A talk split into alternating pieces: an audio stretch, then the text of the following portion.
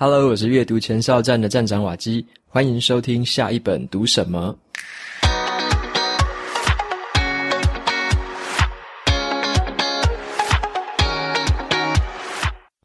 今天我想要和大家分享的这本书，它的书名叫做《高胜率创新》。那这本书在谈的事情是说，为什么有些企业可以把一些看似疯狂的这种点子发扬光大，然后把它执行起来，甚至是推出那种轰动世界的产品啊，或者是服务。但有些企业却在它企业运作的过程之中，就把这一些疯狂的点子扼杀掉了。那这本书的话，很特别的地方在于说，它的作者，我认为是一个很奇葩的人哦。这个作者他本身叫做萨菲巴考，他自己是一个生物科技公司的一个企业家，然后他自己原本也是一个物理学家，甚至他也是麦肯锡的一个顾问。所以你可以看他本身是在科学领域，还有这个商业领域。两边都可以互相游走的这种，算是通才的跨领域的人才吧。那么他的眼光就很特别，从他的角度，他可以用科学和商业的角度去解析说，这些企业到底是因为什么样的原因，到底是因为什么样的组成方式，可以让他有一些创新的文化。那有些企业为什么不行？这本书的话，其实讨论度好像不高，可是却是我在今年二零二零年读过的商业管理类的书籍里面，我非常喜欢的一本书。因为它有让我一些想法上的一些算是启发，然后也有让我一些对于企业运作的一些观念又更清楚了一些些。那么我先举一下几个故事，就是为什么这本书很特别，它探讨的到底是哪些主题？像我举一个例子，像是 IKEA 这家公司，它原本只是一个很小很小的一个邮购商，那么为什么它可以找到一些很创新的点子，最后发展成世界上大家都知道的一家最大的家具厂商？那另外一个例子就是，像我们都知道 iPhone 嘛，就是苹果贾伯斯发明的这只 iPhone。那 iPhone 其实这个智慧手机的这种 idea，以前在那个诺基亚 Nokia 这个公司里面，其实就有工程师已经提出这个想法，而且也去做了这个东西。但是呢，却在 Nokia 里面遭到了内部高层的反对，然后最后把这一个看起来就是很异想天开的点子给扼杀掉了。所以，竟然这样子的一个产品没有发生，最后是被贾博士有点也不是叫做捷足先登了，就是变成说，反而是贾博士的领导之下，把这个产品推出到了市面上。可是听到这边，你也不要觉得说，好像苹果就是贾博士就是非常非常厉害，一开始就是那么厉害的人，其实也不是。贾博士一开始也曾经吃过一些鳖，像是在这本书里面，嗯，作者的话他就会分析过，贾博士以前的话也曾经不太擅长说什么样叫做创新，什么样叫管理，他不太擅长这件事情。为什么呢？像贾博士他第一代的这个产品，他曾经推出过一个他觉得是超级屌，然后超级厉害的一个产品，叫做 Next 电脑，N E X T 就是下一代的电脑的意思。那他推出这个电脑，那个规格超级强，可是。非常非常的贵，就是外观强，然后规格强，可是价格却是普通人完全买不起的这种规格。然后，然后他最后就是变成说，他觉得这规格很强，可是为什么卖不出去？他就觉得有点苦恼。然后他同时的时候，他也去做了皮克斯这家公司嘛。他在皮克斯里面也是一样，他觉得说，这个动画的技术啊，这些动画特效的演算，为什么我做的这么强，这些硬体却没有人要用？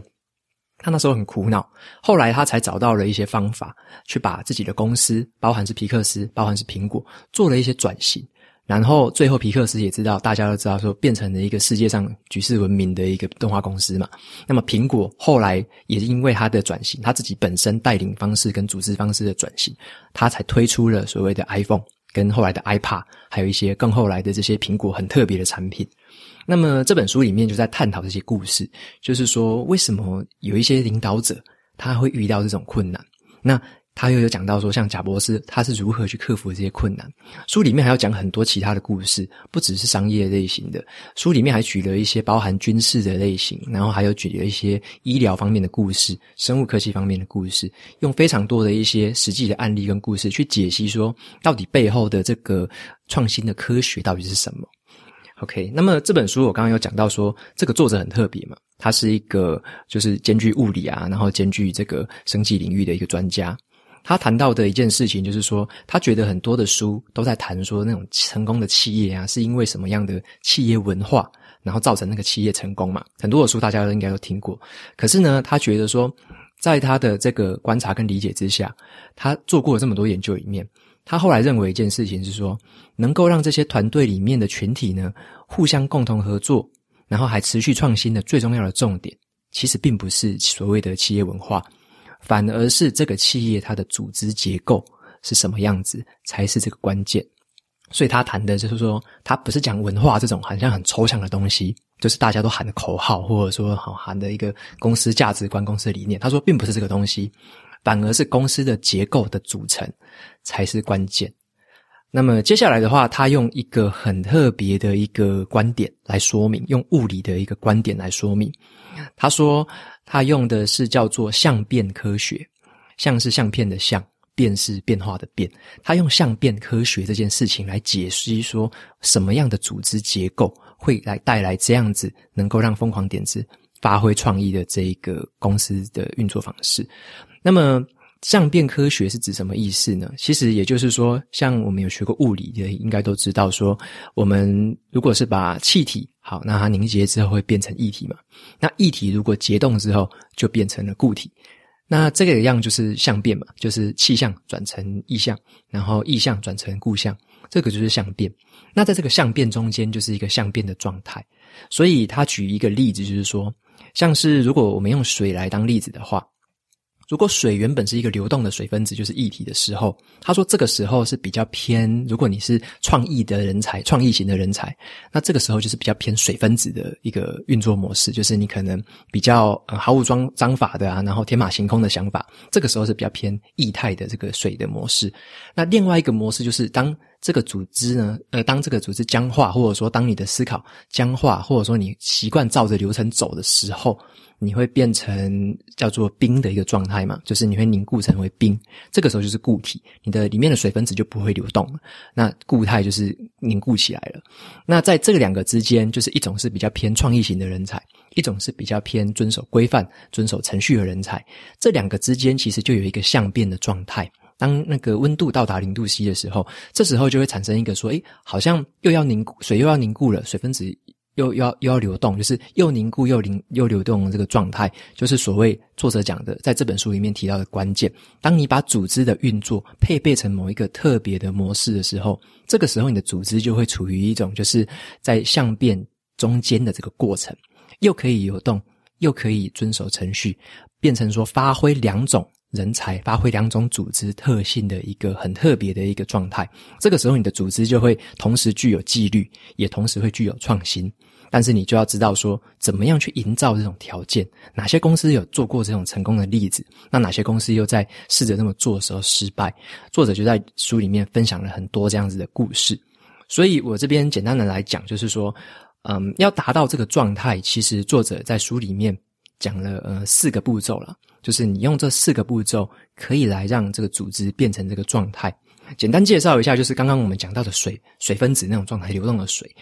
作者讲那种状态，就是所谓的创意人才，也就是艺术家。他在这个书里面用艺术家来表示这种人才。这第一种人才呢，他是比较多的这种原创型的这种疯狂想法的人，比较天马行空，然后他们想的东西可能风险性比较高。然后很早就会想到一些很奇怪、很奇葩的事情，然后但是呢，在他们的这些想法里面，其实在外人看起来，你会觉得说这些想法好像很奇怪、很丑陋又很脆弱，你就觉得说奇怪的是为什么会有这样的想法，不应该发生呢、那这种时候，这种想法其实是非常脆弱的。所以艺术家的话是有这种特性。那另外一种相对面的人，另外一种人是叫做所谓的。嗯，刚刚讲到的冰块，就是你你已经把它结成冰了，固态的状态。这种人，作者称为所谓的士兵。士兵的意思就是说，他是依靠这种嗯、固定的流程跟程序来做事情。然后呢，他这种人，你可能比较可以依赖他说，让你的企业可以稳定、稳定的成长，不要犯错。然后这种人比较适合来做很严谨的这种品质管理跟把关的动作。所以说，呃，在这两个情形下，就是我们分别有艺术家。跟士兵这两种角色，好，然后所以说，在这样子的一个搭配之下，作者就讲说，第一个步骤呢，就是你要知道说，这两个不同的人才跟不同的组织，你要怎么样将他们分离开来，为他们打造量身的工具。那要把这个分离开来，就是你要先把他们，呃，有点像是说，你要分别。处理两个组织的意思啊，让艺术家的这个团队处在某一个组，嗯，处处在某一个组织，让士兵这个团队是另外一个组织。所以你不要说奢望说把两个人放在一起，你不要把艺术家跟士兵全部混在一起，这样混在一起其实反而比较不好的。他鼓励的就是说，我们要把它分开来。好，那分开来的意思是什么呢？像这种原创型的团队啊，就是艺术家的团队，他们可能会有很多这种疯狂的点子嘛，所以你要怎么样来把他们分开来？你分开来他们的执行方式，就是说，你让这种团队是比较偏扁平化的管理，也就是说，你要让他的团队是比较没有那种层级的架构啊，就是可能一个大老板，好，就带底下可能带三个中型的老板，然后中型的老板在底下就带。就带整个团队了，所以让这种团队是变成是比较扁平化的，沟通比较流畅的，比较顺畅的，管理会相对于松散的，管理这种艺术家这种创意人才是比较好的。那另外一种团队就是刚刚所谓的说士兵组成的团队，那这种团队你是要依靠他们这种很稳、很稳靠，呃，就是不是很稳靠，就是很牢靠，然后很很稳定的这种运作方式，这种。遵守流程的这种人，你要把他们分在另外一个团队，然后他们的这个组织就要从比较小的一个呃范围去着手，就是说你可能要让他们五个人就是变成一个小组，或者说最少最少十个人变成一个小组，比较小的一个掌控范围，让人比较好，让那个主管比较好掌控这些团队。那再往上的话，层级就要画的比较多，就是可能有两层、三层、五层、四层，就很多的层级这样子，用不同的层级去制约他们的这个。呃，行为跟那个就是做事情的流程跟方式，达到比较好的一个严密管控的一个这个手法，所以这个是士兵的团队所要做的这个配置方式。所以这时候你就会有两组这个人才。那这两组人呢，你还要在第二个阶段、第二个步骤了，你要帮他们创造一个动态的平衡，也就是说，你要。把他们两个，虽然说你要把它分开来，可能办公室也做不同楼层，或者说你把他们两个人两两组人聚在不同的地方，可是呢，你要让他们之间也要保持一个有动态平衡的一个交流，就是说他们两个之间彼此彼此还是要彼此互相沟通的。那这个沟通就在于管理者本身，就是算是最高阶层的管理者，或者说比较中高阶层的管理者，要让这两种团队之间也要彼此沟通。那作者在这边所提到这个角色，就是这中间的管理者要当一个叫做园丁，就是在顾花园的那种园丁。他说这种角色叫做园丁，你要去细心的去栽培这两组团队，你不要让任何一方觉得说好像你比较偏袒谁，你比较偏好谁，不要让他们有这种想法，反而要让他们知道说你会很尊重这两边彼此的表现，尊重他们彼此的判断，然后你要让他们知道自己是受到重视的。在这个时候呢，你要管理的哦，并不是技术的本身，就是你假设你公司在开发一个很创新的技术，你并不要去直接介入这个技术的本身，你要管理的是这个技术的转移。所谓的技术的转移，就是说，像你的原创团队、你的艺术家团队，他可能会做很多很奇怪的想法、很奇怪的一些点子出来，很疯狂。那你要。让他们好，他们就去做。可是你让他们做出一些成果之后呢，你要试着把这个成果转移过去，转移到士兵所在的这个团队。士兵在的这个团队是比较偏执行面嘛，走流程面，然后让它发生的这种呃士兵的一个组织。那你把它转移过去之后，就让士兵去执行，照着这个规范，照着这个规则去执行。执行的时候，就是所谓的有点像，你就把它放到市场上去实战了，或者说你放到战场上去实战的意思。实战之后的结果，再把这些结果跟回馈收集回来，再转移回去给原创的团队，给艺术家的团队。你转移回去是为什么呢？是因为说这些回馈跟实战的经验，刚好就是这些原创者。所缺乏的，他们当初在想这些疯狂点子的时候，一定不会想到一些很奇怪的一些点，可能实战的时候会遇吃瘪啊，或者实战的时候遇到困难的事情，要把这些回馈跟真正实战的建议转回来、转移回来，让他们知道说原创这边还可以再怎么样的调整，调整完之后再转移回去那个实战的部队，所以就是在艺术家跟这个士兵的团队之间要做好一个沟通跟转移。好，那再来第三个阶段就是说。当这个转移开始发生的时候，动态平衡开始发生的时候，我们要开始去检讨一些事情，也就是检讨一些我们在执行面上的一些成果，还有一些决策。作者这边有提了两件事情，就是说我们在组织里面会怎么样去检讨这些事情呢？检讨一个成果或检讨一个决策。他说有有两种检讨的方式。第一种检讨的方式是比较偏比较初阶的团队，OK，检讨的方式就是单纯的结果导向。这种团队在检讨的时候，他会检讨说一个策略啊，诶，为什么这个策略会失败？他们会针对那个失败的点去检讨。例如说嘛，呃，我可能推出了一个服务，结果这服务里面的这个行销故事的情节太老套了。他说好，这个老套造成的这个结果是失败的。好，所以他下一次做就是把这个故事情节再发展得更好。OK，那另外一个就是说，好，他觉得说这次的产品竞争力不足，所以造成我的产品推出失败，所以他们就会针对说，好，产品的竞争力不足到底是哪里不足，或者是产品的跟人家的区隔不足，他们就会努力的去提升这个产品的特色，好，针对这个结果去做改善。OK，那或者是另外一种，就是说，好，现在我们疫苗不是一直在发展嘛？哦，那这个疫苗的话，他们就会说，好，疫苗假设说失败了，他可能就会归纳说，好，是因为我实验的这个数据还不够多，所以下一次他在做的时候，他就会去尽量的提高这个拿到这些实验 data 的实验数据的这一些量。那他就是针对说结果在做一个检讨，所以这种团队是检讨结果。那他说第二个层次的团队算是比较高阶的这种团队。他们检讨的不单只是看结果而已，因为结，因为你如果拿一件事情的结果来看的话，你会发现，即使你做了一个好决策，运气差的时候，你可能会带来坏的结果。你如果有时候做了一些不好的坏的决策，你运气好的时候，你可能会带来好的结果。所以，结果有时候跟几率。跟当时的情况跟情境其实是有很大的关系的，跟市场的情况其实会有很大的关系。所以作者认为，你单纯看结果其实是还不够的。所以进阶的这个团队呢，他会看的是什么？他会看的是一个系统化的思维，他会去思考说，我当初做决策的时候，这个决策是怎么做出来的？做这个决策的时候是哪一个人或哪一个团队所参与的时候，然后做出来的结论。然后呢，是哪一些人参与的这个过程？然后用什么样的过程来做出结论的？是投票制呢？是呃共识制呢？或者是说是什么样的制度去讨论出这个决策的？所以他们在他们在想的事情是说，我是在什么样的逻辑、什么样的思考方式之下想出这些决策的？我应该下一次在做同样的事情的时候，做不同的事情的时候。我应该怎么样让我做决策的过程更好？所以他们在想的是提高一个决策的好坏，他们想要让决策是往更好、更优化的方面去走。所以他们在在顾虑的是好的一个决策，所以他顾虑的并不是单纯的机运而已了，就是单单纯的几率而已。他单他他们顾虑的是决策是否优良。OK，所以说。嗯，作者在这个时候第三阶段，他就是说，你要找出哪一些团队是属于哪一种类别的。如果那个团队是单纯都是每次都是检视结果的，那你要去找到那种团队，试着把他们引导到比较偏系统化思维的这种团队去检讨所谓的决策。因为我们运气的话，你不可掌控嘛，市场的状况跟机遇你不可能掌控，可是你可以改善的是他们做决策的好坏，做决策的过程。目标是让团队做出好的决策。而不是依赖运气去得到好的结果，这是很重要的一个点。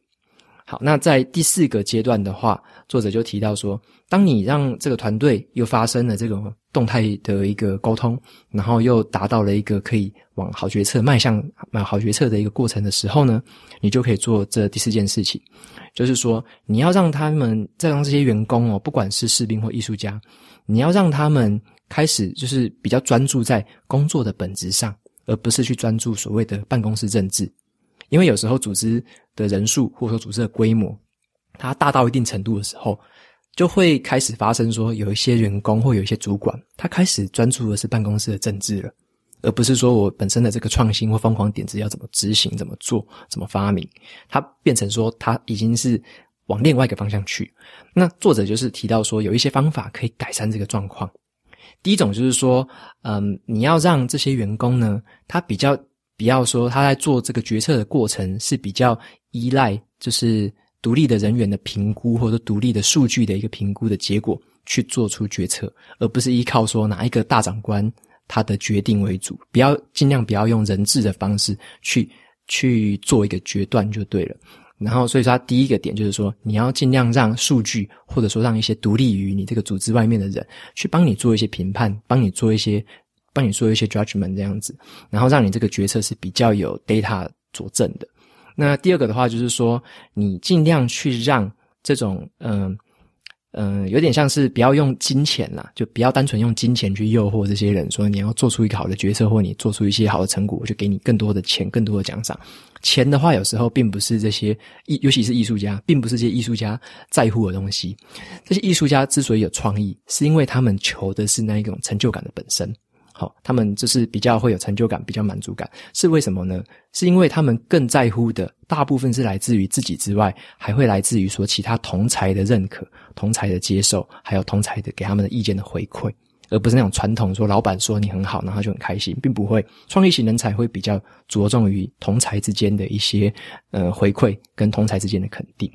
那么第三个是说，你要尽可能的在提升这些人他的职务跟他的技能上的一个适配的程度。也就是说，如果你发现说他的这个工作的内容，假设他本身比较偏士兵一点，如果他是被你分呃分配到了这个创创造者，就是比较偏艺术家的这个团队，那他可能会很不适应。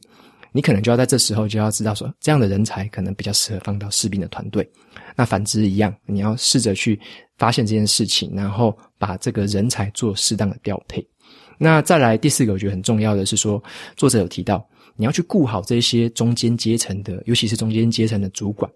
要去留意说，你给他们的这种诱因，就是所谓的奖励机制，是偏向哪一种？如果你单纯就是给他们说你要升官啊，然后你可以升职等，拥有更大的权力的话，那这时候他们会把心思放在办公室的斗争里面，彼此两两之间啊，或者说群体之间会彼此的这种权力角逐、权力游戏嘛。那他比较建议的是说，你要设计一些成果导向或者是一些成就感导向的奖励，去让他们去。彼此的有点像是两两之间，可能是一个良性的竞争的状态，比较不会说因为我升了职等，我就比较比较大比较强。然后就是呼应到刚刚第一点，很多的时候你要尽量用一些数据的佐证，或者说一些比较外部的一些评断机制来做一些决策，而不是用官位大，然后呃学问就大这样子。所以以上的话就是四个步骤，就是作者所谈到的，怎么样让组织同时又具备这个纪律，同时又可以发挥创意的这种条件。最后，我再用一个大家比较熟悉的例子来当最后的总结。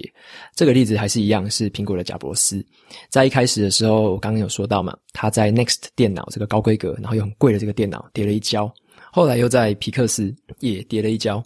最后，他变成说，他那个时候才反省到说，他一个人独独自拥有了这么大的权力，但是视野却越来越越来越窄。他那时候比较属于专断制的啦，比较独裁的那种感觉，就是手杖一举起来，然后大海就分为两半，就是很像摩西嘛。那他那时候就是比较有这种大头症的这种状况。后来的话，他开始去调整自己运作公司的方式。在他后来回到苹果的时候呢，他做了一件很特别的事情，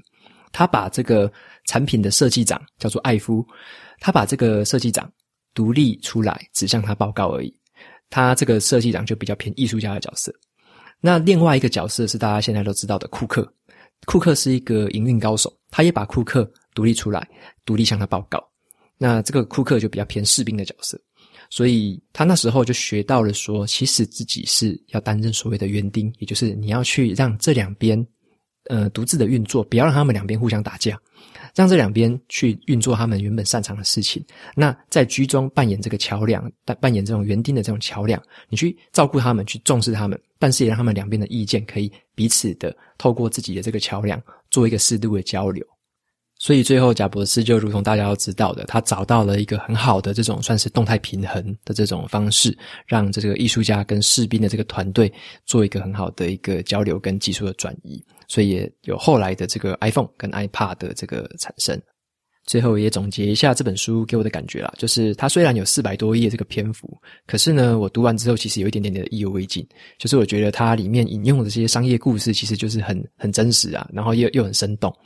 有非常多的案例就对了。然后他还用这些一些比较科学的方式，像刚刚所谓的一个相变科学的这个方式来穿针引线，然后所以你整本书读起来会觉得好像有点伤管，然后又有一点科普。所以我觉得还蛮有意思的，就是第一次读到这样子一个混合类型，但是又讲得出东西的一本书。所以如果你是任何企业里面的主管，或者是说你有创业的一个打算，或者你本来就是一个创业家的话，你要记得的就只是说，你本身不需要多有创意，就是当然创意很重要，但是你本身不用是那种举世闻名的那种科学家或者是发明家，你只要去。善用呢这个组织结构这种设计，去把你的艺术家还有士兵做好那个分群分类，然后让他们之间发展出一个比较好的这种动态交流的一个模式，你就可以发挥你组织这个创新的这种巨大的潜力。所以这个是这本书带给我的一些启发。OK，那今天的节目到这边呢，我们来到这个语音信箱的时段。这次有一个读者的留言，我们来听听看。瓦基大大你好，我是那个风筝冲浪玩家 Michael。因为在第十九集节目中，您提出了一些关于风筝冲浪的问题，所以我就来这里回复。对于风筝冲浪，您所理解的概念完全正确。这的确是用脚控制冲浪板，用手控制风筝的极限运动。另外，我是台湾北部的玩家，现在吹东北季风。我们的玩点在西岸，观音海水浴场、林口发电厂是最常去的下水点，有时候也会去白沙湾。当夏天吹起西南风时，会去永安渔港。简单的说，看风况与浪况来决定下水点。全台湾的玩家大概有一百多人，不到两百个，从十几岁到六十几岁都有。欢迎你有兴趣也一起来玩哦。感谢这位风筝冲浪的玩家的留言，然后呃，我后来也有去查，就是说风筝冲浪这个运动真的是超酷超屌的。我上 YouTube 查，我把这个我看到这个影片放在那个 Show Note 里面，有兴趣的你也可以去看。它这个运动就是你踩着那个冲浪板嘛，然后你会去拉着一只风筝，风筝就把你往海外带去，带去之后呢，你还可以在海上除了滑行之外，除除了就是基本的冲浪的那种感觉之外，你还可以顺着那个风。然后那个风可以把你往上带起来，直接飞起来的感觉。有些人他好像说可以飞到六七层楼的高度，直接飞起来，然后在上面做很多动作之后又掉下来，真的是超级酷的。当然我看有些危险性啊，可是就是蛮有趣的。有兴趣的话，你真的可以去 show note 里面看一下这个 YouTube 的影片。这个运动是我之前从来没有听过，然后现在看了觉得真的很有趣的一件事情。接着是两篇的这个五星评论，第一篇的话，这个读者叫做我爱雪纳瑞。然后他说：“引发阅读的好习惯，一口气听完每一集，很喜欢瓦基分享的内容，很有养分。声音的频率听起来很舒服，很适合任何时段的聆听。开车、做晚餐、走路的时候都可以。谢谢瓦基的用心。OK，感谢你，几乎是把这个当成是一个习惯融入你的生活了。非常谢谢你。好，那再来讲第二个读者的留言。第二个读者是叫做 P P P P P E I I I，应该叫做 Pay 吧，念起来应该叫做 Pay。好。”他说：“让瓦基成为生活中的仪式感。”Hello，瓦基，很庆幸自己点开你 Podcast 的那一天，生活从此改变。现在每一天都听着你的声音通勤，等不及更新就再一次从头听过，呃，过去的内容了。好，然后每次听都会有不同的发想。在人生的一个阶段目标达成的时候，生活有一些迷惘，时常觉得找不到目标。但借着你的说书，翻阅你网站的文章。慢慢的找到自己能努力的方向，想到都觉得很幸运，庆幸有找到你，一起加油哦。然后他说：“P.S. 我是之前鼓起万分勇气留言语音信箱的专业驯兽师，谢谢你的用心回答，让我受益良多。”OK，感谢你的留言。专业驯兽师，我记得是第一个留言的那个听众。然后声音也超好听的，我忘记是第几集了。好，那 我没关系，我之后想到的话，我再补充上来。非常感谢你，然后也很开心自己的文章还有一些这个 podcast 能带给你这么多的改变跟启发。OK，非常谢谢你的收听，也谢谢你的支持。那节目到这边也进到了尾声。如果你喜欢今天的内容，我分享的东西对你也有帮助的话，欢迎追踪下一本读什么，也到 Apple Podcast 上面帮我留下五星的评论，推荐给其他有需要的读者。你想在节目里面听见自己的声音吗？也可以到语音信箱留下一段想要对我的提问或对我加油鼓励的话，像刚刚那样子的简洁。好，那我每一个礼拜呢，也会在阅读前哨站的部落格还有 FB 粉专上面分享一篇读书心得。喜欢文字版的朋友，不要忘了去追踪还有订阅我的电电子报，这是对我最好的支持。好的，下一本读什么？我们下次见，拜拜。